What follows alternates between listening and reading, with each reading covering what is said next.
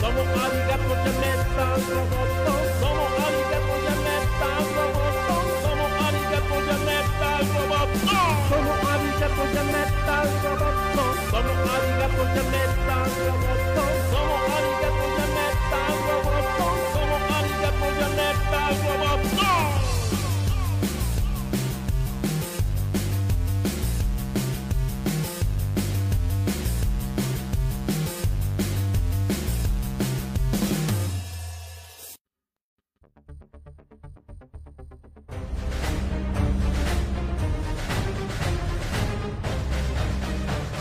Visa presenta. Hola, hola, hola, ¿cómo les va? Yo soy Eric Contreras Ayala y esto es Giant Metal Roboto. Buenas noches, bienvenidos, hijos del rock and roll. Y bueno, pues eh, hoy es un día muy importante porque hoy es el día del orgullo geek.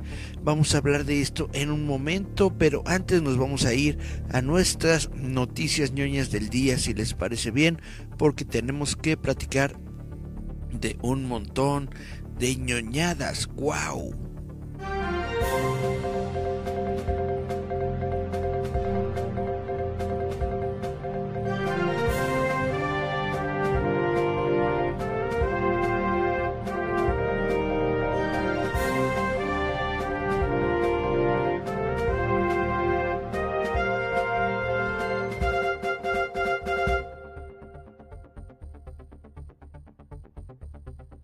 Estamos ya aquí en las noticias ñoñas del día de hoy y resulta que Prime Video está en estos momentos criticando a Netflix por reprimir el uso compartido de contraseñas. Pues ustedes recordarán que en un momento Netflix estaba muy bien, muy tranquilo, así de sí, no, no, no importa, compartan sus contraseñas con sus abuelitos, con sus primos, con los hermanos y la tía y el perro además, pero pues resulta que no, que ya no, y al menos en Shanghai, según tengo entendido, la compañía de Netflix está intentando pues cortar esto de las eh, contraseñas, está pidiendo 100 varitos más por persona a la que le compartan la contraseña para que pues se mantengan dentro de la plataforma de Netflix y pues esto está afectando aparentemente sus ventas alrededor del mundo. Bueno, Netflix comenzó a tomar medidas enérgicas contra el uso compartido de contraseñas a principios de esta semana. Prime Video ha generado una respuesta sarcástica a la nueva política de su rival. La cuenta oficial de Twitter del Reino Unido, versión de la plataforma de transmisión de Amazon, compartió una captura de pantalla de la página de selección de perfil que pregunta ¿Quién está mirando? Con los seis perfiles llamados meméticamente todos los que tienen nuestra contraseña y un emoji de corazón. Incluso llegó a citar y tuitear una publicación de Netflix del año 2017 que irónicamente dice, el amor es compartir una contraseña.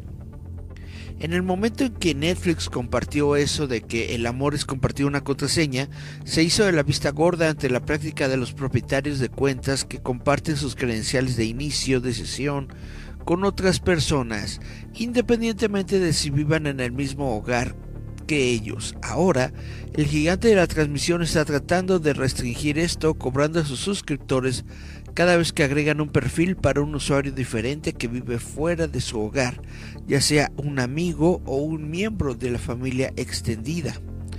Chan, chan, chan, chan. Netflix comenzó su campaña contra el uso compartido de contraseñas el martes, este martes, al enviar un correo electrónico a los Estados Unidos a los suscriptores sospechosos en los Estados Unidos de participar en la práctica que comenzó con su cuenta de Netflix es para usted y las personas con las que vive en su hogar. Luego introdujo una función en la que pueden pagar 7,99 dólares adicionales al mes por un usuario nuevo que agreguen a su cuenta o transferir el perfil de su usuario a un nuevo plan de membresía que el usuario en cuestión puede pagar por su cuenta. Después de informar que más de 100 millones de hogares en todo el mundo comparten sus cuentas, Netflix comenzó a tomar medidas enérgicas contra el uso compartido de contraseñas en varios otros países, incluidos Canadá, España, Portugal y Nueva Zelanda. La compañía puso a prueba estas nuevas reglas en América Latina el año pasado. Pues ustedes qué opinan, compañeros? Yo realmente pues no, no tengo Netflix, pero pues sí está está grueso este asunto. O sea, yo eh, entiendo a la compañía en el sentido de que si hay 100 millones de hogares compartiendo contraseñas, si los si separan esos hogares, pues van a tener 100 eh, millones de cuentas eh, activas, ¿no? Que, que, les generen lana. Pero, pues justamente la gente tiene el Netflix porque lo puede compartir con alguien más. Muchas personas comparten ese, ese, ese gasto de, del Netflix para poder tenerlo. Y si se los quitan o si les aumentas el precio, pues mm, le va a dejar de ser eh, benéfico, bonito, no sé, eh, práctico a, muchos millones de personas. Entonces, quién sabe cómo le vaya a ir a Netflix con esto, pero aparentemente otras compañías están abrazando esta capacidad de compartir contraseñas mínimo eh, Prime Primetime dice, sí, no hay pecs, ¿no? Todos los que tengan contraseña vengan y pónganse a ver mis series. Pues entonces así como rancheros se pueden a ver sus series y ni quien les diga nada. Pero pues el Netflix, al menos el Netflix eh, por el momento está poniendo práctica de no, no, no, no, no, no, no, no. Tiene que ser una contraseña por casa. Chan, chan, chan, chan. ¿Qué opinan ustedes? ¿Están pagando el Netflix? ¿No están pagando el Netflix? ¿Tienen contraseña compartida o no? Déjenme sus comentarios en... en no, es del otro lado. Aquí, ah, en la barrita de comentarios. Creo que es abajo. Bueno, déjenme sus comentarios.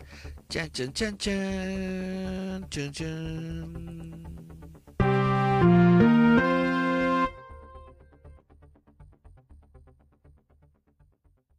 Y ahora vámonos con Quentin Tarantino, porque resulta que Quentin está revelando nuevos detalles sobre el tema de su próxima película.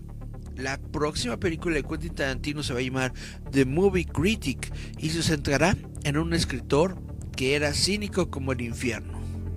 Durante una entrevista en el Festival de Cine de Cannes con Deadline, Quentin Tarantino reveló nuevos detalles sobre su próxima película The Critic, The Movie Critic, incluido quién es el tema de la película.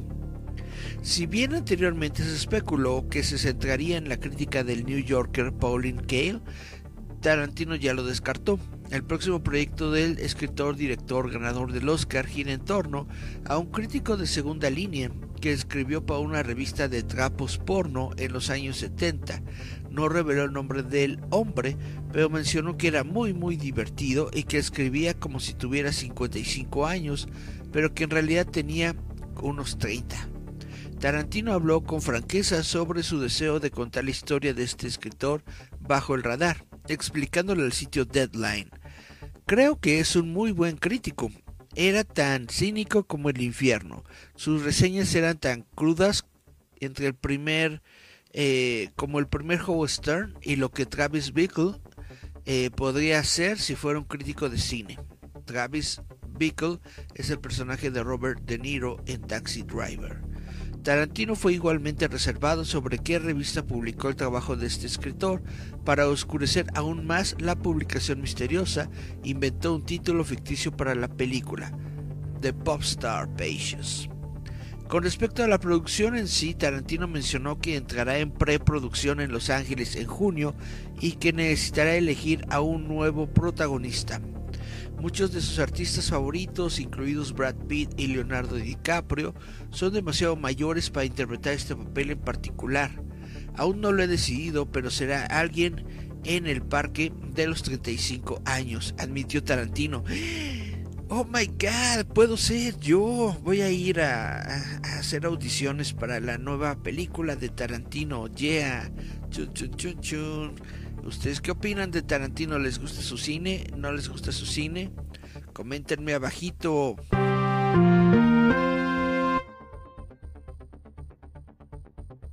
Y bueno, no sé si ustedes se enteraron, si no se enteraron, les platico que durante esta semana se dio el PlayStation Showcase. Este es un programa en donde justamente eh, Sony PlayStation pues dieron a conocer un montón de lanzamientos, se vieron eh, gameplays de varios juegos, entre ellos Spider-Man 2 y etcétera, etcétera. Y bueno, eh, Microsoft vino a meter su cuchara y a decir que una docena de juegos del PlayStation Showcase también llegarán a su Xbox es posible que Sony haya revelado una tonelada de juegos, incluido Metal Gear Solid 3 Remake, en su PlayStation Showcase, pero Microsoft se ha dirigido a Twitter para dejar en claro que una docena de estos títulos también van a llegar a su Xbox. Un tweet de la cuenta oficial de Xbox no se anduvo con rodeos dijo Coming to Xbox iluminó un lado de la imagen mientras que 12 juegos iluminaron el otro, incluidos Immortals of Avenom, Ghost Runner 2, Marathon, Metal Gear Solid, Snake Eater, Dragon's Dogma 2, Alan Wake 2, The Plucky Squire, Assassin's Creed Mirage, Neva, Cat Quest 2 y The Talos Principle 2. ¿Qué grupo más atractivo? agregó el tweet. Hubo cierta confusión para quienes miraban junto con Showcase, ya que no era inmediatamente obvio qué juegos serían exclusivos de PlayStation 5 y cuáles serían multiplataforma. Konami, por ejemplo, solo emitió una declaración después del programa confirmando que Metal Gear Solid Snake Eater también llegará a Xbox y PC. Hubo algunas revelaciones exclusivas de PlayStation 5, por supuesto, como una revelación de juego extendida para Spider-Man 2, un avance del lanzamiento de Final Fantasy XVI e incluso un nuevo proyecto de hardware en forma de Project Q, que será una computadora de mano de transmisión compatible con el PlayStation 5.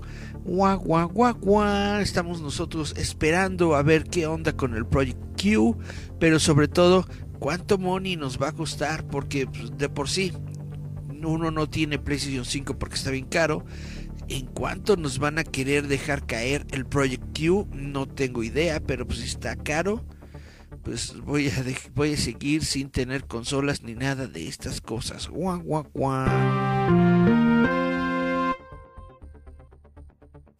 Y bueno, justamente ya que estamos hablando de videojuegos y eh, consolas, solamente les quiero hacer el comentario de que el eh, juego de Dead Stranding, este juego de Hideo Kojima, se encuentra en estos momentos completamente gratis para todos los usuarios de PC, para todos los que tienen eh, la plataforma de... Eh, espérame, déjame, me acuerdo qué plataforma es, aquí la tengo.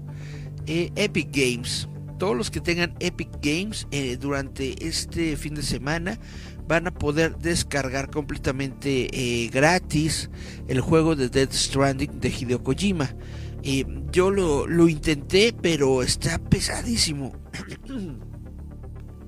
está pesadísimo el juego. Me, son como unos 17, 18 gigas lo que, lo que necesita. Y yo apenas tengo como 15 gigas libres en mi disco duro. Tengo que llenar, tengo que vaciar, perdón, un montón de contenido a mis discos duros para poder eh, instalarme el juego, para poder jugarlo, a ver si lo juego en, pues un ratito, ¿no? Nada más en, eh, para mostrar gameplay, etcétera. No creo terminarlo porque todos esos juegos se me hacen que son muy, muy, muy largos, pero pues mínimo para entrarle, ¿no? Para entrarle en el mame. Vamos a ver si podemos jugar un poco de The Dead Stranding. Guau, guau, guau,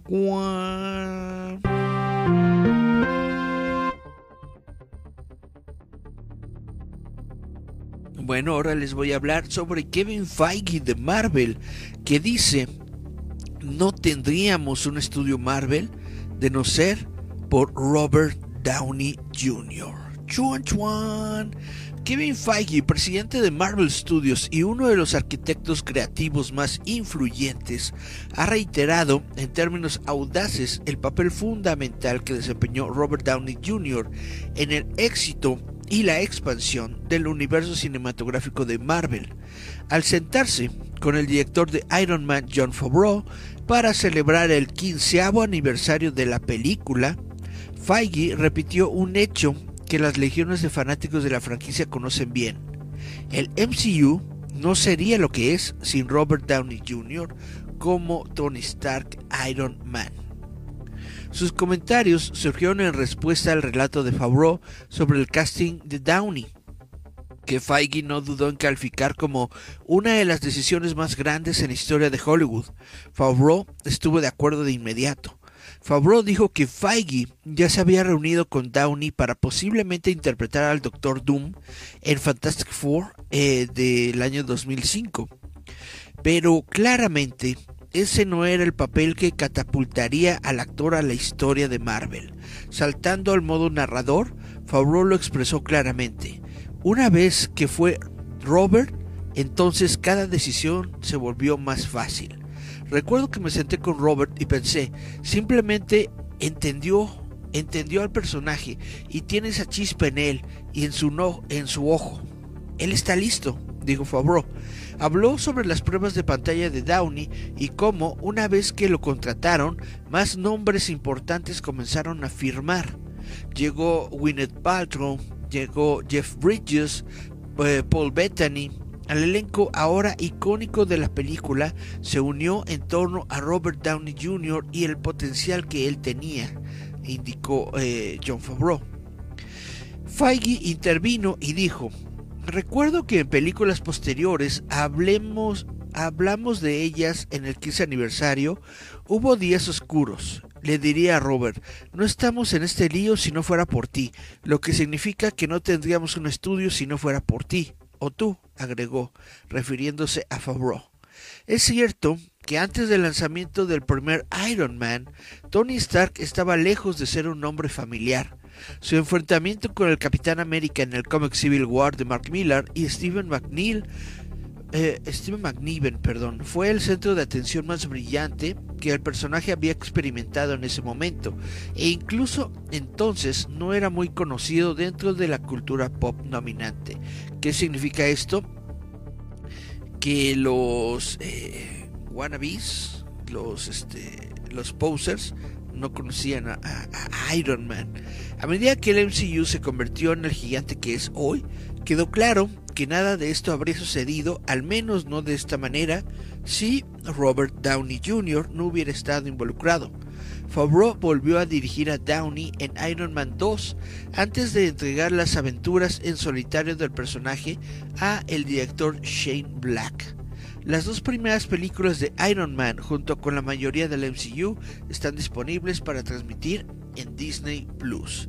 Y bueno, aquí termina la nota, pero yo estoy casi seguro de que aquí en México eh, están disponibles las tres, las tres películas de Iron Man eh, en, eh, en Disney Plus. Porque pues, justamente el otro día que se, estrenó la, la, película de Quantum Mania en Disney Plus, estaba viendo justamente cuántas de las películas del MCU tenían en el catálogo y estoy casi seguro en un 95% que ahí estaban las tres películas de Iron Man porque las puse en mi lista para ver después. Y bueno, esto es lo que tengo que decirles en estos momentos sobre Kevin Feige y Robert Downey Jr.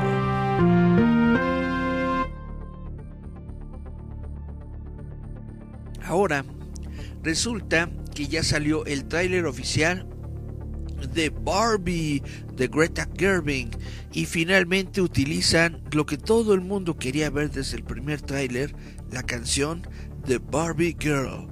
I'm a Barbie girl in a Barbie world made of plastic. It's fantastic. You can touch my hair and touch me everywhere. Imagination, that is the obligation.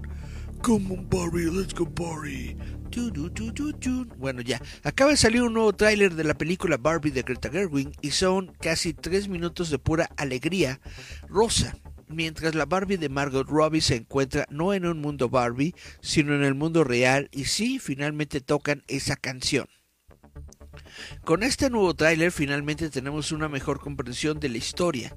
Barbie es feliz y próspera en su mundo perfectamente rosado con Ken y todas las demás Barbies hasta que comienza a suceder cosas extrañas. Se está cayendo de su casa en lugar de flotar suavemente. Está pensando en la muerte por primera vez y lo peor de todo, tiene los pies planos. Todo esto envía a Barbie y Ken a una búsqueda del mundo real, donde ella es un juguete, no una persona, y tiene que enfrentarse a las cosas que la hacen muy diferente a los humanos reales. La vimos acosada sexualmente, encarcelada, burlada por los niños de la escuela y perseguida por un Will Ferrell corporativo malvado. Es la furia dura ahí afuera. Entre los aspectos más destacados de este tráiler, muy alegre, está que finalmente supimos que cantaba Barbie en el auto en el tráiler anterior, que es la canción Closer to Find de Indigo Girls. Y en realidad usan una versión de Aqua de Barbie Girl como el aguijón del tráiler. Si bien Barbie Girls puede sonar como un ajuste lógico para una película como esta, el año pasado el gerente de la cantante principal de Aqua dijo que la canción no se usaría en la película, muy probablemente debido a un conflicto legal de larga duración entre el sello discográfico MCA Records y Mattel. Sin embargo, esta no es la versión original de la canción de Aqua, es una versión hecha exclusivamente para Mattel de la versión que obviamente no incluye muchas de las cosas más sexosas de la canción original de Aqua. Barbie llega a los cines el 21 de julio de 2023 y estará protagonizada junto a Robbie y Farrell por eh, Ryan Gosling, Simu Liu, Kate McKinnon, Ariana Greenblatt, Helen Mirren, John Cena, bueno, Nicola Coughlan, Alexandria Sheep, Emma McKee, América Ferrera, Ritu Aria, Michael Cera y muchos otros. Hemos echado un vistazo a todas las Barbies, Kens, humanos y otros que, que ya están en una serie de encantadores carteles de personajes y también hemos escuchado que Ryan Gosling tuvo que decolorarse el cabello y afeitarse las piernas para comprender completamente el personaje de Ken.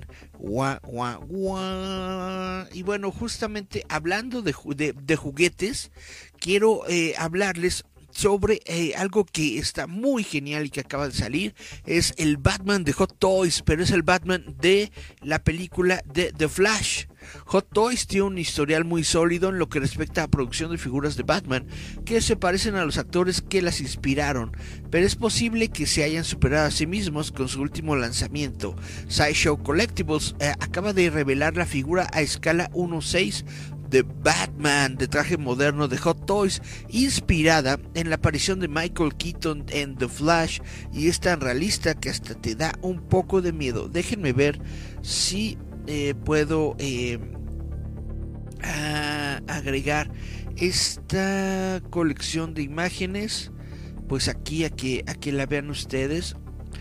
Creo que solamente puedo agregar una, una imagen, una por una, y pues va a ser muy tedioso. Entonces déjenme pongo eh, la mejor imagen que nos hable de toda la figura completa. Voy a usar esta. Y chan chan chan. Vamos a hacerla un poquito más grande. Listo. Ahí, ahí la vemos, ¿no? Ahí se puede ver. Este Batman de Hot Toys como pueden ver, la, figura está muy chida, está muy interesante, tiene bastantes detalles en el traje, en la cara de Michael Keaton, etcétera, etcétera. Y bueno, eh, estas fotos también nos dan una mirada aún más cercana al nuevo traje de Keaton en la película. El traje combina claramente elementos de los trajes clásicos de Batman y Batman Returns, al mismo tiempo que refleja el enfoque más táctico y flexible adoptado por las películas modernas de Batman como The Dark Knight. Los avances dejan en claro que este Batman es mucho más ágil que lo que hemos visto jamás en las películas de Tim Burton. Esta nueva figura de Batman incluye todas las campanas y silbatos que los coleccionistas esperan de Hot Toys, incluidas esculturas de la cabeza con y sin máscara. Ambos cabezales incluso incluyen globos oculares ajustables de forma independiente, o sea que puedes hacer que la figura mire hacia donde tú quieras, arriba, abajo, izquierda, derecha. Eh, también eh, la escultura enmascarada viene con tres placas frontales intercambiables con diferentes expresiones, incluida la sonrisa característica de Keaton cuando, cuando sonríe. Batman. Esto se suma a la variedad habitual de manos alternativas, armas, una base de exhibición y otros accesorios. La figura a escala 1.6 de Batman, eh, traje moderno, así se llama Batman eh, Modern Suit, tiene un precio de 305 dólares. O sea, prácticamente está como unos 7 mil y pico, casi 8, casi 8 mil pesos en su precio normal.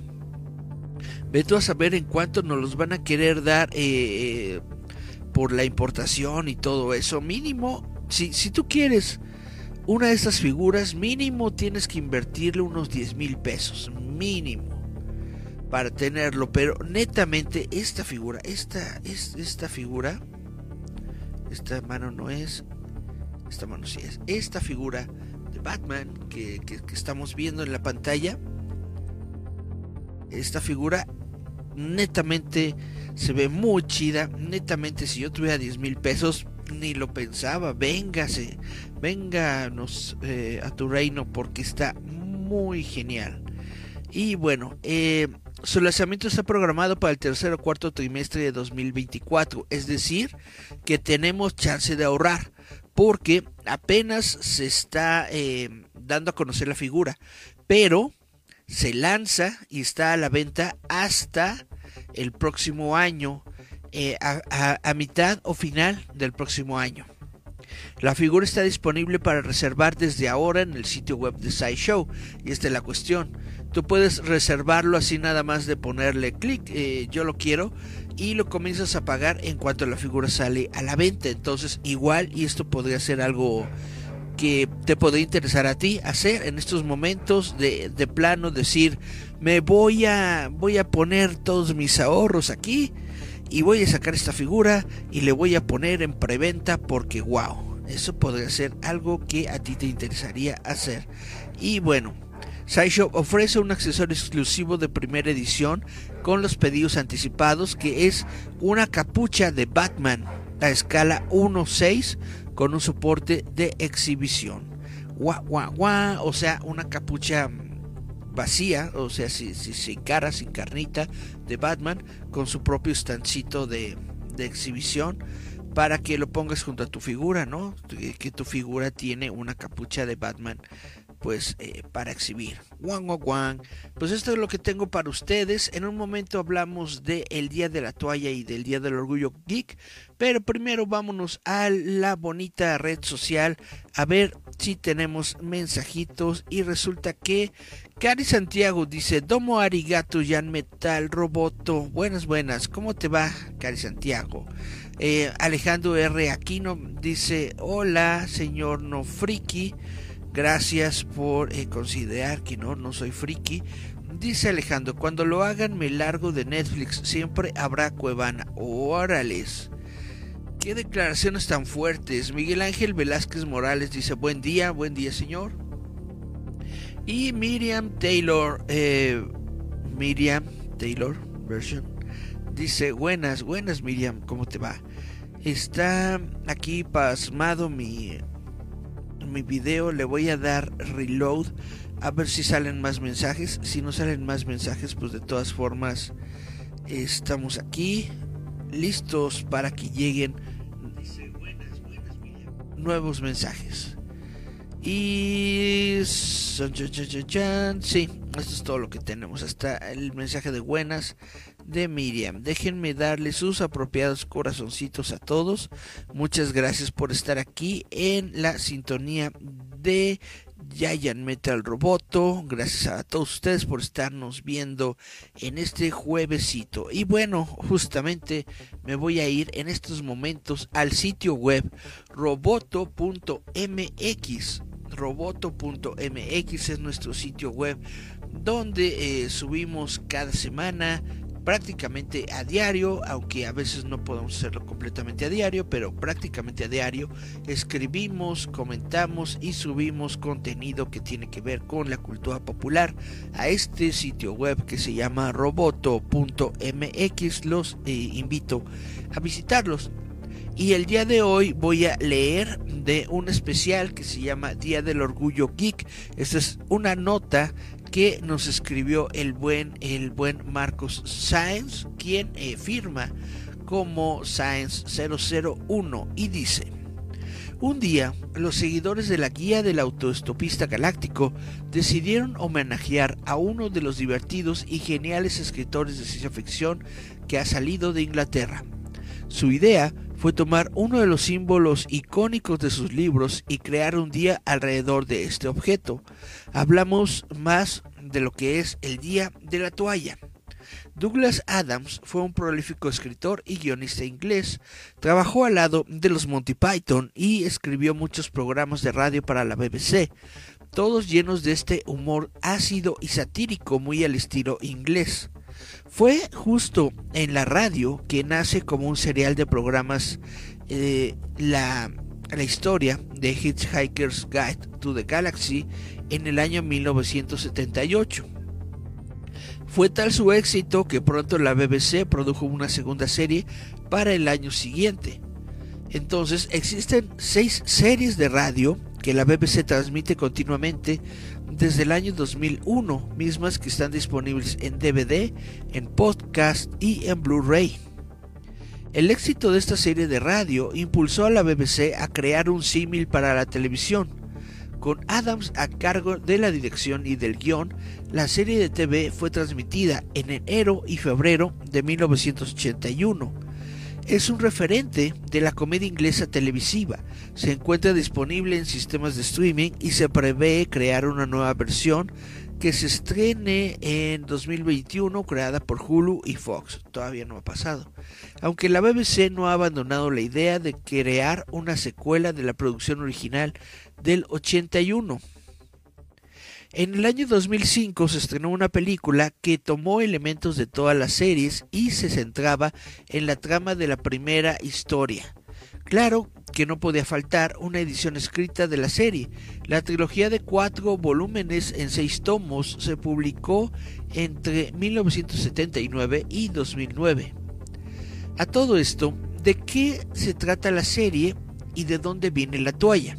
Bueno, la serie narra las aventuras de Arthur Dent, quien sobrevive a la destrucción de la Tierra gracias a su amigo Ford Prefect, un extraterrestre investigador para la guía del autoestopista galáctico. Juntos viajan a bordo de la nave Heart of Gold, al lado del primo lejano de Ford, Safford Beeblebrox. Marvin el androide paranoico y Trillian, una chica humana, quien fue la segunda sobreviviente de la Tierra y por la cual Arthur siente una profunda atracción. Sus viajes a través de la galaxia nos llevan en la búsqueda de la última pregunta y su respuesta, y es también un eh, para agregar datos de la guía del autoestopista. Uno de los datos más importantes de la guía es el uso de la toalla como un artilugio indispensable para todo viajero de la galaxia, que dice, esta es una cita textual del libro, una toalla es el objeto de mayor utilidad que puede poseer un autoestopista interestelar. En parte, tiene un gran valor práctico. Uno puede envolverse en ella para calentarse mientras, va, mientras viaja por las lunas frías de Yanglan Beta. Se puede tumbar uno en ella en las refulgentes playas de arena marmólea de San Trajino 5, mientras aspira los vapores del mar embriagador. Se puede uno tapar con ella mientras duerme bajo las estrellas que arrojan un brillo tan purpúreo sobre el desierto de Cacrafún. Se puede usar como vela en una balsa diminuta para navegar por el profundo y lento río Mot. Mojada se puede emplear en la lucha cuerpo a cuerpo. Por esta razón, es que cientos de seguidores del mundo portan una toalla el 25 de mayo. Esto surge a iniciativa de un grupo de locutores en Inglaterra y España en el año 2001. Lamentablemente, Douglas Adam muere en mayo de ese año víctima de un paro cardíaco. Al acercarse el aniversario del estreno de Star Wars, los mencionados locutores invitaron a sus seguidores a realizar un homenaje póstumo a la figura de Adams y su obra. Desde entonces, cientos de personas en el mundo portan una toalla como muestra de su pasión por la ciencia ficción, la fantasía y en homenaje de Douglas Adams. Y así nace el Día de la Toalla y el Día del Orgullo Geek, en honor de una de las mentes más radiantes en el mundo de la ciencia ficción, Douglas Adams. Chan, chan, chan. Esta es la historia por qué hoy se celebra el Día de la Toalla. Y como les iba diciendo, estos mismos eh, locutores en la radio dijeron pues de una vez ya que también es el día en el que se estrena oficialmente la película de Star Wars pues hagamos algo que tenga que ver con ambas franquicias. Mi toalla. Algo que tenga que ver con ambas franquicias y entonces ellos eh, establecieron justamente en España algo a lo que llamaron joder jodines el día del orgullo friki y por eso es que el día 25 de mayo se le conoce como el Día del Orgullo Friki. Guau, guau, guau, guau. Déjenme ver si puedo encontrar este artículo. Me voy aquí a la Lupita. ¡Ey, Lupe! Lupita, mi amor. Ah, caray, no funciona la Lupita de Roboto. Déjenme recargar porque luego como que se le va la onda al internet y no, no quiere cargar la lupita de Roboto. Pero bueno, básicamente se trata de esto. El día del orgullo geek es justamente porque Star Wars, la primera película de Star Wars, se estrenó eh, en los cines de los Estados Unidos el 25 de mayo del año 2023. Es algo que de hecho nos estuvo diciendo eh, Gerardo Valdés, el líder fantasma. No sé si ustedes se acuerdan de que nos estuvo comentando eh, durante el 4 de mayo. Estuvo, dice y dice que ese no era el día en que se estrenó Star Wars. Pero eh, es un día que los fans habían tomado para festejar Star Wars.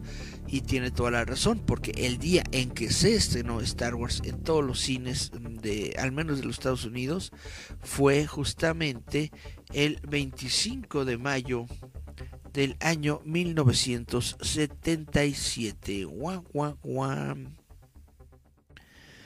Déjenme buscar eh, roboto.mx. Vamos a buscar Star Wars eh, día eh, geek a ver si encontramos el exactamente ya lo encontré fue la primera el primer resultado en Google wow bueno ahora les voy entonces a hablar un poco sobre este día del orgullo geek pero eh, desde el punto de vista de Star Wars porque resulta que Hoy en día, Star Wars es sinónimo de éxito cinematográfico. El nombre evoca a una de las sagas más redituables en el cine de Hollywood y nos recuerdan a George Lucas como un prolífico productor y cineasta. Pero al principio de todo esto existe un entorno de poca fe hacia la visión de un joven optimista que casi provoca que la historia de Luke Skywalker no se estrenara. George Lucas ideó su historia de piratas espaciales mientras trabajaba como asistente de producción con Francis Ford Coppola. Lucas tenía la intención de homenajear las cintas con las que había crecido como Flash Gordon y las películas de samurái de Akira Kurosawa. Coppola recomendó al aspirante cineasta que intentara primero realizar otras historias antes de aventurarse con su trama de espadachines espaciales. Para 1968, con ayuda y financiamiento de Coppola, George Lucas lleva su proyecto de tesis a la pantalla grande. Esta es la película THX 1138, que se, estrella, que se estrena con un mediano éxito. Lucas pronto empezó con su siguiente proyecto, pero Coppola esta vez no pudo ayudar a su amigo por estar involucrado al 100% con su eh, primer película que iba a ser El Padrino. Bueno, no es su primer película, me refiero a la primera película de esta trilogía. Por lo cual decide fundar su propia productora, eh, Lucasfilm Limited, con la que filma American Graffiti, que fue un gran éxito de taquilla y crítica. Esta película puso a George Lucas en la mira de los productores.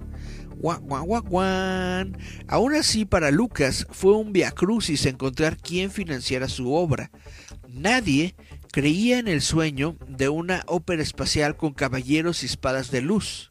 Al final, la 20th Century Fox decide darle parte del dinero necesario para empezar la producción y prestarle los estudios no usados eh, para su filmación. Lucas se endeudó con tal de hacer realidad su visión.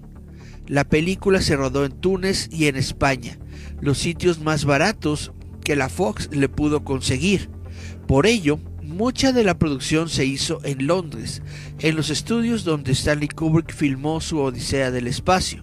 Para complacer las exigencias técnicas, Lucas crea por sí mismo una nueva compañía que se llamaba Industrial Light and Magic, encargada de los efectos especiales y un estudio de mezcla de sonido que se llamaría después Skywalker Sound Studio.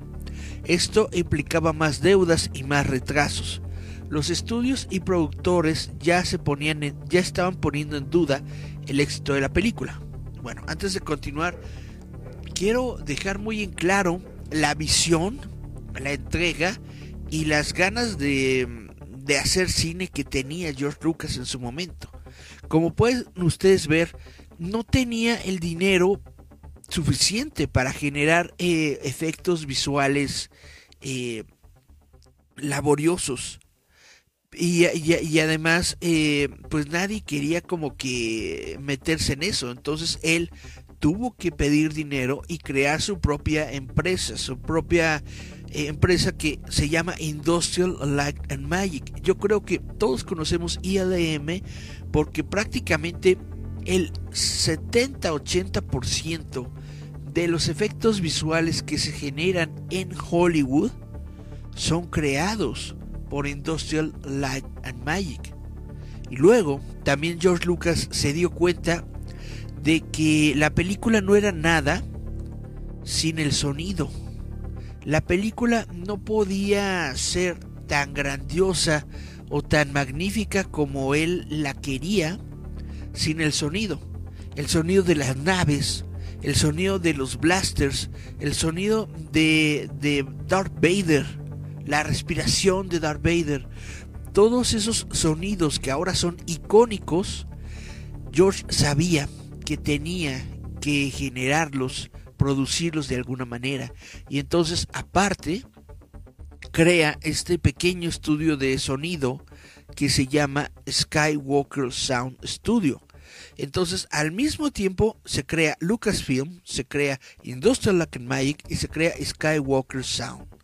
Las tres se han convertido eh, con el paso del tiempo en escalafones, ¿no? ¿Cómo decirlo? En eh, columnas integrales de lo que es el Hollywood moderno. Continuamos con el texto.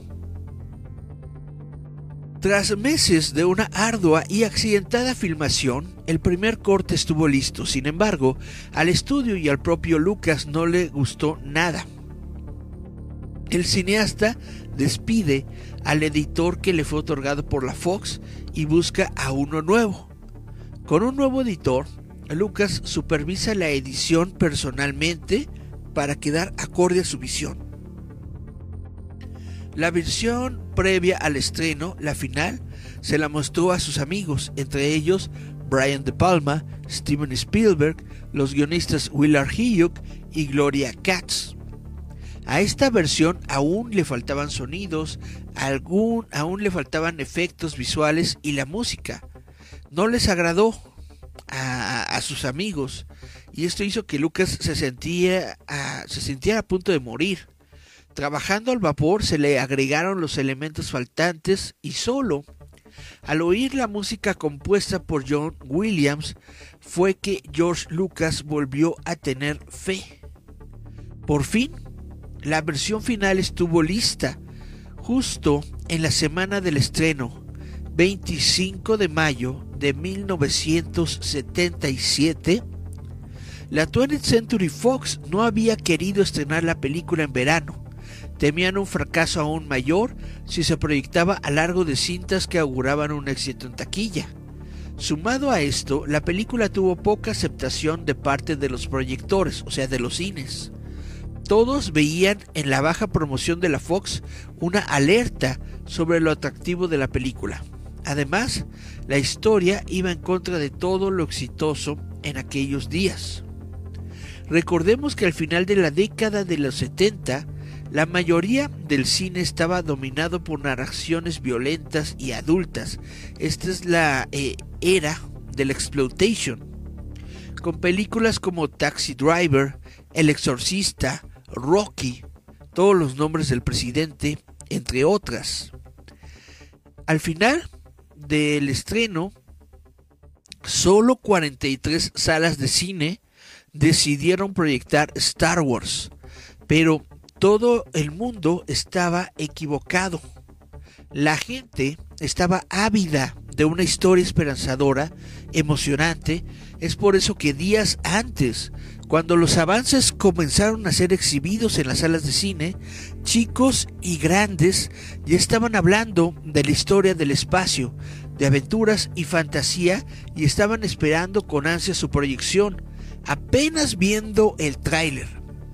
Apenas viendo, no sé si han visto ustedes en algún momento el tráiler original de Star Wars. Se los voy a describir porque no lo tengo aquí a la mano pero haz de cuenta que tienes una pantalla negra enfrente de ti y de pronto el, el Star Destroyer pasa por encima de ti. Chuan, chuan, chuan, chuan, chuan, chuan, chuan. La marcha imperial no viene del episodio 4, sino se está hasta el episodio 5. Pero haz de cuenta, es. Y, pasa el, el, el, el, el, el sector imperial enfrente sobre ti, imagínate, en una sala de cine, y lo único que queda es una pantalla negra que dice Star Wars. Con esto, miles de personas, miles de, aficionados al cine dijeron, wow. Y empezaron a correr la voz de boca en boca. Dijeron, hay que ver Star Wars. Mira, esto se ve muy chido. Hay que ver Star Wars. Star Wars va a ser la próxima película. Bla, bla, bla, bla, bla, bla, bla. El 25 de mayo, las 43 salas de cine se abarrotaron. Fue una bofetada para todos los que no creyeron en la fuerza. Una bocanada de aire para el joven Lucas para finales de agosto de 1977, la película ya se exhibía en más de mil cines. Era un éxito total y pues el resto, el resto es historia. Ah, déjenme tomar tantita agua.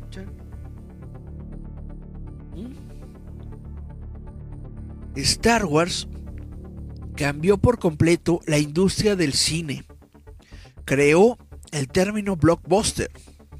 Se renovó la forma en que se promueve un filme, marcó el inicio de la manera en que se comercializa toda una eh, mercancía alrededor de una película. Hoy es 25 de mayo, es Día del Orgullo Geek y es buen momento de recordar que a pesar de las adversidades, si crees en un sueño y luchas con todo para lograrlo, podrás crear un bombazo así como lo hizo George Lucas con su Star Wars. Y bueno, esto es por lo segundo, por lo que el 25 de mayo se festeja el Día del Orgullo Geek. Entonces, un aplauso para todos ustedes que, que son geeks, que son frikis, como se quieran llamar. Un aplauso para todos por estar pues en esta onda de la geekes. Se me olvidó quitar la, la foto de la figura de Batman, me disculpo, apenas me di cuenta, pero bueno. Ahora sí, vamos a ver si de plano es, perdón, sí, de casualidad, sí, de casualidad. Tenemos más mensajes en las redes sociales y solo tenemos a Cari Santiago. ¿Qué nos dice? No habrá tenido el dinero suficiente, pero su creatividad no tenía fin. Sí, tienes toda la razón.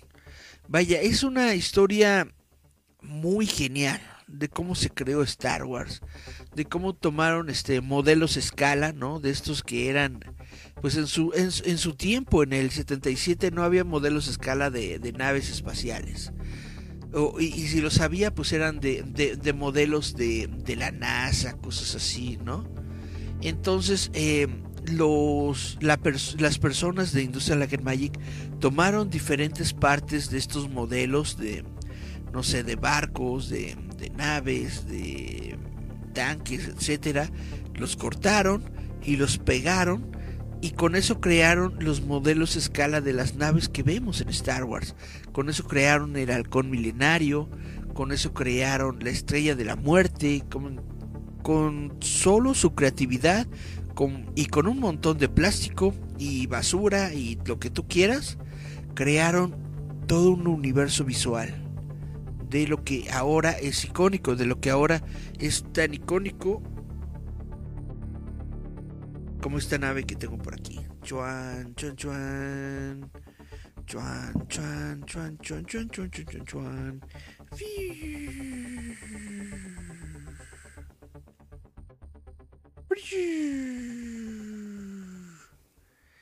En fin, el T, el T Interceptor. Chan, chan, chan. Y pues eh, ya, es, es lo que eh, quiero platicarles el día de hoy con respecto a Star Wars, con respecto a todo lo que tiene que ver con el, el día del orgullo geek. Si a ustedes les gusta todo lo geek, pues compartan, eh, díganle a sus amigos, eh, orgullosamente digan yo soy freak y qué. Miguel Ángel Velázquez Morales dice, tuvieron una Lizard para las naves. Exactamente. Así como Lizard Paper hace sus navecitas de, de, papel cortando, pegando y todo eso, así literalmente con, con modelos de plástico, así crearon los... Este, las personas de Industrial Light Magic así crearon sus, sus naves icónicas. Tenían un ejército de Lizard Papers ahí. Chun, chun, chun. Bueno, ni tan, ni tan ejército, ¿eh? Industrial Light and Magic para la primera película de Star Wars tenía como 5 o 6 personas a lo mucho trabajando en los efectos eh, de la película, según yo. A lo mejor me equivoco, pero según yo era un equipo muy, muy, muy pequeñito, muy, muy cortito. Menos de 10 personas, según yo. Y bueno, ustedes saben también de que, por ejemplo, para crear el, el, pasadizo que va de la estrella de la muerte, para poder este, llegar hasta el final y lanzar el, el, el proton, el, torpedo de protones, de fotones. Bueno, el torpedo que estoy con la estrella de la muerte, que estoy en la estrella de la muerte, pues fueron eh, fotos porque nada más tenían suficiente dinero, nada más tenían suficientes piezas para generar un pedacito de la estrella de la muerte. Entonces uno se, se, le ocurrió, pues tómale fotos a este pedacito desde diferentes eh, ángulos, ¿no? Y entonces fueron a sacarle fotos, sacaron unas impresiones grandes y con eso no las recortaron y las fueron pegando más o menos que coincidieran, que no se notaran los, pegostes y así crearon toda una, toda una pared, bueno, crearon una tablota así gigante de elementos y esos los filmaron le pusieron encima algunas torretas y cosas así que se distinguieran para que no parezca una, una, foto estática de 2D, pero es una foto estática de 2D. Entonces tuvieron mucha, mucha, mucha imaginación. Las personas que crearon los efectos visuales tuvieron mucha imaginación. Las personas que crearon los efectos de audio tuvieron mucha imaginación. Pero yo creo que Star Wars no es Star Wars, sino un jovencito que llegó. Hola, buenas tardes. Quiero mostrarles mi música. Me llamo Juan, Juan Guillermo. Y esto es Star Wars. Y comenzó con su, con su violincito.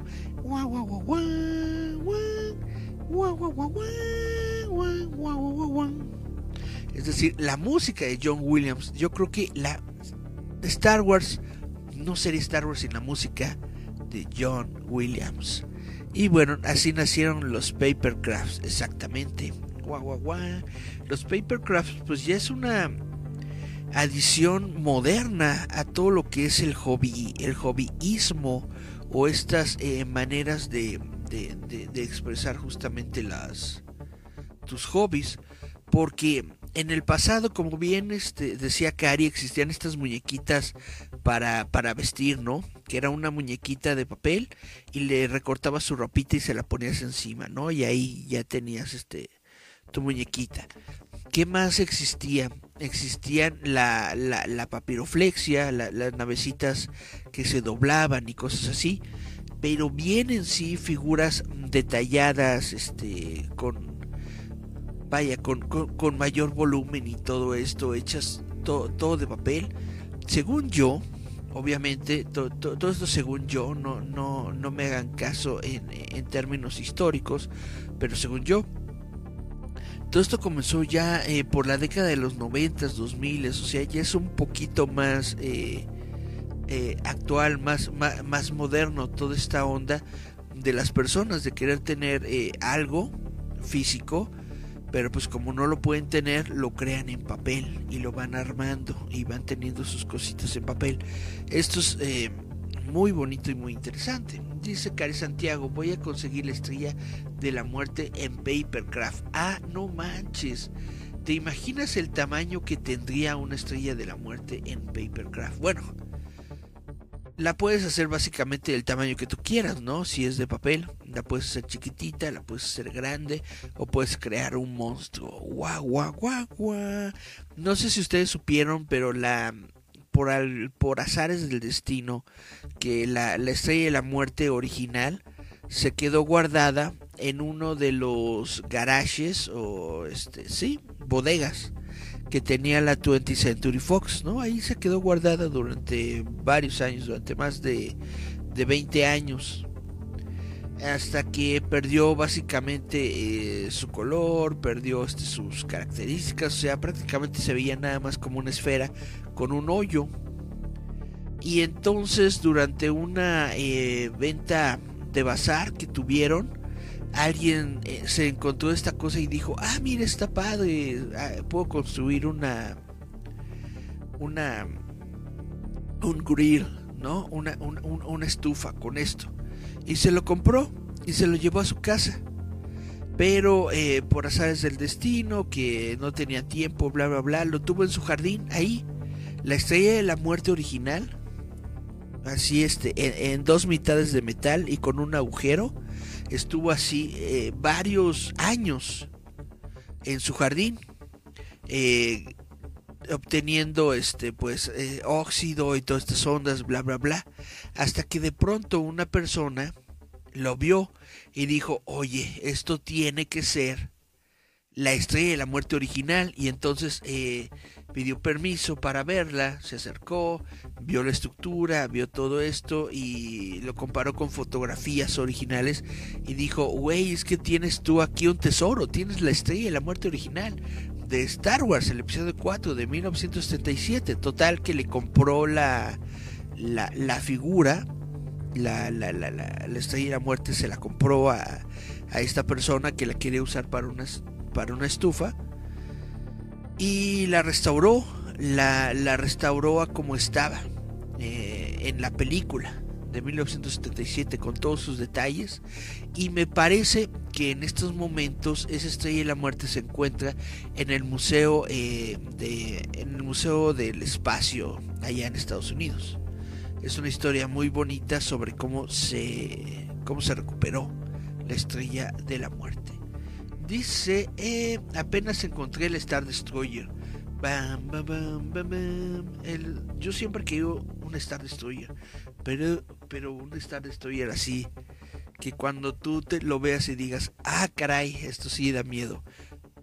Y, bueno, pues ha estado carísimo. Cuando yo era niño y cuando estaban estos juguetes de, de Star Wars, de Lily pues las naves eran bastante caras. Yo todavía me acuerdo y recrimino porque eh, en mi en mi infancia yo recuerdo de los pocos recuerdos que tengo de mi infancia recuerdo que se anunció en el radio que Lili, Ledy, la empresa de juguetes, estaba quebrando, iba a cerrar. Y entonces estaba lanzando una venta a granel de todos sus productos. Todos sus productos de, de Lili Ledy, todos sus juguetes se iban a vender. Entonces estuvo, estuvieron en varias tiendas. Eh, de plano sacando todo su excedente de mercancía para que se vendiera. Y entonces yo recuerdo muy bien que en uno de esos días me llevaron a mí. Me dijeron, vamos a comprarte todas las figuras que te faltan de Star Wars. Y yo así, así de, oh my god, ¿no? Vamos a, eh, eh, vamos a, eh, ¿cómo se llama? Pues a tomar en cuenta esta, esta, esta gala, esta, no, ¿cómo se dice? Oferta. Que, que, está en estos momentos y te vamos a comprar todas estas figuras de Star Wars. Ahora, yo me acuerdo que eh, esto, eh, esto duró un par de días, un fin de semana, una cosa así. Y para cuando a mí me llevaron, vaya, a una de estas tiendas, ya casi no había nada. O sea, en términos de figuras de, de, Star Wars, prácticamente ya no había nada. Había este, solamente eh, las figuras que nadie quería. Había gamorreanos, había, vaya, aliens y cosas así que, pues, que nadie conocía, ¿no? Todas esas figuras aliens. Y sí, eh, me, las compraron. Entonces yo tenía ahí varios aliencitos, varios Ewoks y cosas así, ¿no? Que me compraron. Pero lo que recuerdo también mucho de esas ventas es de que eh, estaban las. Estaba la, la, nave eh, de bodega en donde estaban realizando las ventas, estaba llena de naves. Naves de, de, de Star Wars. O sea, si me, explico, nave de bodega llena de naves de Star Wars, ¿no? Y así, vaya, yo era un niño, pero en mis recuerdos lo veo como si fueran kilómetros y kilómetros y kilómetros de naves de Star Wars. Y entonces sí, eh, qué padre mis, mis muñecos, qué padres este, que, que, que, que me compraron pues ya lo, lo, lo, único que había, ¿no? Literalmente. Pero yo quería esas naves. Y entonces yo les dije, ¡ey, ey, ey! Naves, naves, mira, mira esta nave. Y mira esta otra. Y mira esta otra. Y me dijeron, ya tienes el halcón milenario. Y yo digo, sí, pero necesito con quién se pelea el halcón milenario. Me dicen, ya tienes un, este, ya tienes un, eh, ¿cómo se llamaba? La T-Fighter. Sí, pero yo tengo la T-Fighter de Darth Vader que tiene las naves así. Yo quiero la T-Fighter normal que tiene las naves así. Le dicen, no, pues es la misma nave, que no sé qué, que bla, bla. O sea, me... o sea, sí, sí, me llevaron a comprar juguetes, pero pues obviamente tenían como que presupuesto eh, bajo, ¿no? Y esas naves estaban de todas formas, aunque estaba ya todo en todo en liquidación, pues las naves todavía tenían un precio más o menos elevado. Yo supongo, la verdad, como era niño, pues la verdad ni siquiera recuerdo exactamente por qué no me compraron las naves. Pero total, que me acuerdo que me llevaron mínimo como a tres tiendas, porque fuimos a la primera y de plano ya no había figuras, pero estaba llena de naves. Después eh, nos subimos al coche, fuimos a, buscar a, una segunda tienda eh, y, fuimos ahí y, ahí encontramos unas poquitas figuras y igual todo lleno de naves. Y me acuerdo que desde ahí, ¿no? Desde la primera tienda, obviamente, yo estaba diciendo, naves, naves, yo quiero naves. Y desde la tercera, este, bueno, nos fuimos hasta la tercera tienda, que yo me acuerdo que ya era, ya noche, ya eran como las 10, 11 de la noche, pero supone que era el último día de esta venta iban a cerrar como a la medianoche. Entonces eh, era en el estacionamiento de un centro comercial. Ahí estaban de plano así con sus eh, paletas de madera, así llenas de, de, naves, naves de Star Wars, naves de, de naves de... eh, eh, eh, eran la nave esta de... En la que llega el, emperador, eh, que era como de nave de transporte. Era el AT-80, el AT-ST. eh, vaya, varias de las naves de Star Wars estaban ahí. Y, bueno, ese, e- ese fue uno de los traumas de mi infancia. Me compraron figuritas, ¿no? Las últimas que había. Eh, porque no, ya no estaba Luke, ya no estaba eh, Obi-Wan, todos esos, pero ya los tenía, ¿no? Pero lo que sí me compraron fue varios aliencitos y cosas así, ¿no? Que eran las, las figuritas prácticamente que nadie quería. Y yo me acuerdo que durante todo el to- toda la tarde noche que me estuvieron llevando eh, buscando navecitas, yo estuve, quiero una nave, quiero una nave, quiero una nave, quiero una nave. Total que al fin del, del, día, lo que me compraron fue una speed, eh, una speed biker, una eh, moto, moto speeder del Return of the Jedi. Y me compraron un cañón, un, un- cañoncito que utilizaron justamente también en la, en la batalla de Endor. Me compraron como dos, tres cositas, o sea, cajitas chiquitas. Me dijeron, ahí están tus naves, ¿no? Pero esas no eran naves, eran motos, eran, eran cañones, eran- o sea, era- eran, era- eran como cositas extras que estaban en, en, en, en- oferta y esas me las compraron. Y nunca me compraron las naves grandes. O sea, yo, yo ya tenía nada más, y son las únicas naves que tengo. El, el- tengo la el halcón milenario de, de- del regreso del Jedi. Tengo el la la la T no, sí, la, la T-Fighter de Darth Vader, que creo que es de, del episodio 4. Y ya. Después varios años cuando yo iba en la secundaria, sí, entre secundaria y prepa, de pronto un, un, niño, un- uno de mis compañeritos de la escuela, llevó a la escuela su ex-wing. Y yo le dije, güey, véndeme tu X-Wing. No, que no sé qué, que yo nada más la traigo para mostrar y que no sé qué. Porque tuvimos una exposición de Star Wars. Yo me acuerdo que hice una exposición de, de Star Wars, creo que fue en la clase de cómputo o algo así. En donde me puse a hablar sobre todas las, todas las películas y sobre el universo expandido y bla, bla, bla.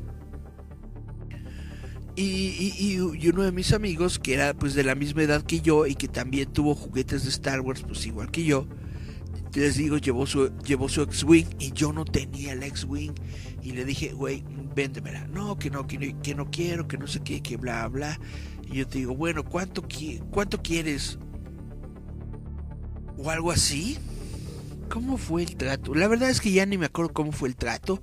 Pero total que al final del día el, el chavito dijo, bueno, baten. Y me la dio. Ahora, lo malo de esa X-Wing que, que, que me vendió, que me, que me dio, es que no tenía los cañones, los cuatro cañones de las, de las, de las alas, no los tenía, y tampoco tenía la cabina. Pero pues yo era feliz. Y la, y, la colgué, la, colgué en mi recámara, allá todavía en, en, la, en, en la casa de mi mamá, ahí en, en mi recámara, ahí está colgada. eh, mi X-Wing y mi eh, T-Fighter. Quería colgar el halcón milenario, pero dije, no, ¿para qué colgarlo? Porque es una nave con muchos detalles y si la cuelgo prácticamente nada más le voy a ver la colita, ¿no? Entonces el, halcón milenario, no está colgado, pero la, las otras dos naves sí, como si estuvieran así, persiguiendo el X-Wing a la, a, T-Fighter. Total.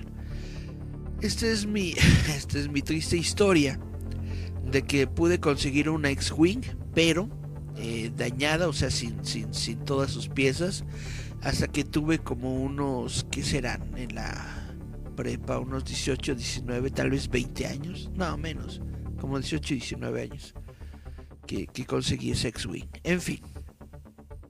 Y he estado buscando eh, justamente naves del Liledi pero pues todos los quieren dar muy caras, todos este, las quieren dar así como si, como si fueran de oro, como si estuvieran fundidas en oro, y en fin, creo que ya me extendí demasiado con mis recuerdos ñoños en, en este programa.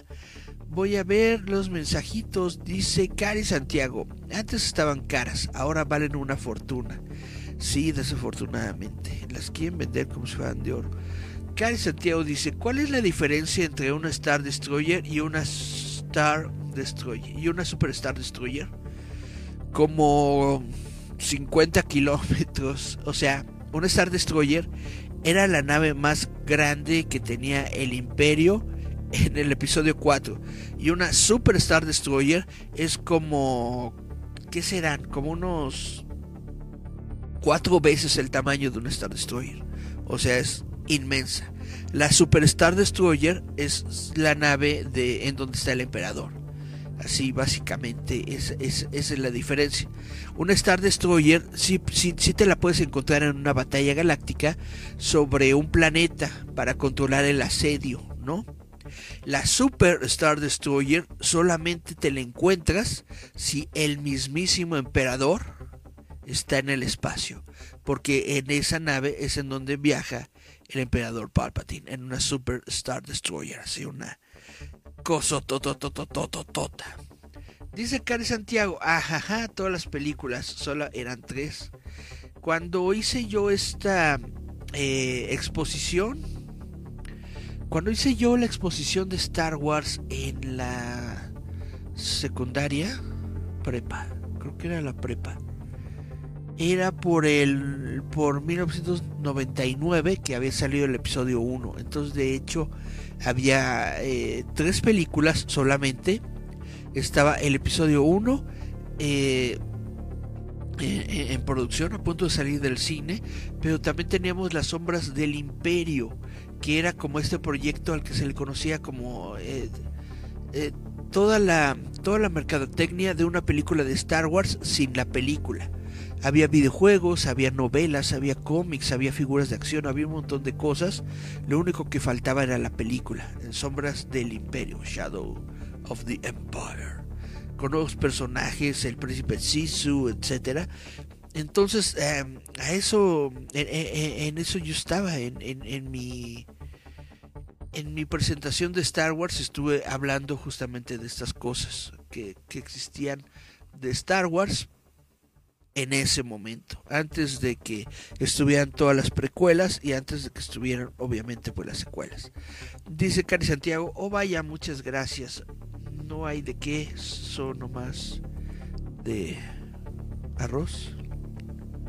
Bueno, eh, ya estoy debrayando mucho. Espero que a ustedes les guste Star Wars. Espero que a ustedes eh, tengan algo que les guste, algo que les llene, algo que digan yo soy fan y, soy fan, pase lo que pase. Porque hay muchas personas que dicen, sí, yo soy súper fan de Star Wars, güey, desde la primera película, güey. Y ven las, eh, las, las secuelas y dicen, no, ¿qué es eso, güey? O sea, es una porquería, güey. O sea, ¿cómo, cómo son tan, tan, tan, fuertes los rey, güey? O sea, ¿qué, les pasa, güey? Y entonces yo digo, pues eso, es, eso, no, eso no es un fan de Star Wars, güey. Un fan de Star Wars aprecia la película que le están poniendo en la cara. Y un fan de Star Wars dice, ah, mira, esto está chido, esto, esto no, esto padre, esto no. O sea, no nada más por ser Star Wars lo tienes que reverenciar. Pero sí te tiene que gustar. ¿Por qué? Porque es Star Wars. Dice Cari Santiago, siempre aprendo algo. Para mí estos programas son educativos pues no sé qué tanto, no sé qué contenido tan, tan, educativo sea hablar de Star Wars, pero pues mínimo en cuestión de cultura popular puedo ponerme yo a hablar y a discutir de un montón de cosas que son prácticamente eh, completamente inútiles en el mundo real. Tengo mi cerebro lleno de conocimiento inútil y práctico. Guau, guau, guau, pero así soy. Soy así, así nací y así siempre seré. Por poco, mucho tiempo que te amé, nunca te engañé, nunca te metí. Pues soy así. Y ya no recuerdo más de la canción. Así que mejor nos vamos de aquí. Vamos a justamente hoy, eh, jueves, jueves 25 de mayo, vamos a tener, eh, según tengo entendido, a las 9 de la noche un programa especial de Star Wars con eh, el jefito, el líder fantasma, Gerardo Valdés Uriza, a las 9 de la noche en el muro de Facebook de Gerardo Valdés Uriza. Y a las 10 de la noche creo que va a ser en el mismo muro o si no va a ser en el de Urso y Dax. Vamos a tener, eh, pues eh, vamos a continuar con esta dinámica de, canciones que se le ocurrió a, a, Flores López. Vamos a tener el día de hoy canciones de, de banda o norteñas, según tengo entendido, según creo, creo, creo, creo, creo que así está la, la cosa del día de hoy. Entonces, eh, se los recomiendo mucho. Les hago la extensa invitación a que vayan al, al muro de Gerardo Valdés Uriza a las 9 de la noche porque obviamente yo también voy a estar ahí. Yo ya envié mis cancioncitas, entonces voy a estar en este programa cantando banda, cantando eh, rancheras. Entonces se los recomiendo. Vamos a estar ahí echando cotorreo. Pues bueno, entonces vamos a despedirnos por esta semana. Esto fue el programa Giant Metal Roboto. Yo fui Eric Contreras Ayala. Muchas gracias por haber estado aquí. Nos escuchamos, vemos la próxima semana. Les eh, pido de favor que lean, lean roboto.mx, roboto.mx, el sitio web de periodismo de cultura popular. Y ya sin más por el momento, ahora sí, me voy a despedir. Chao, chao a todos. Nos vemos, nos escuchamos, vemos el próximo jueves. Yeah, yeah, yeah.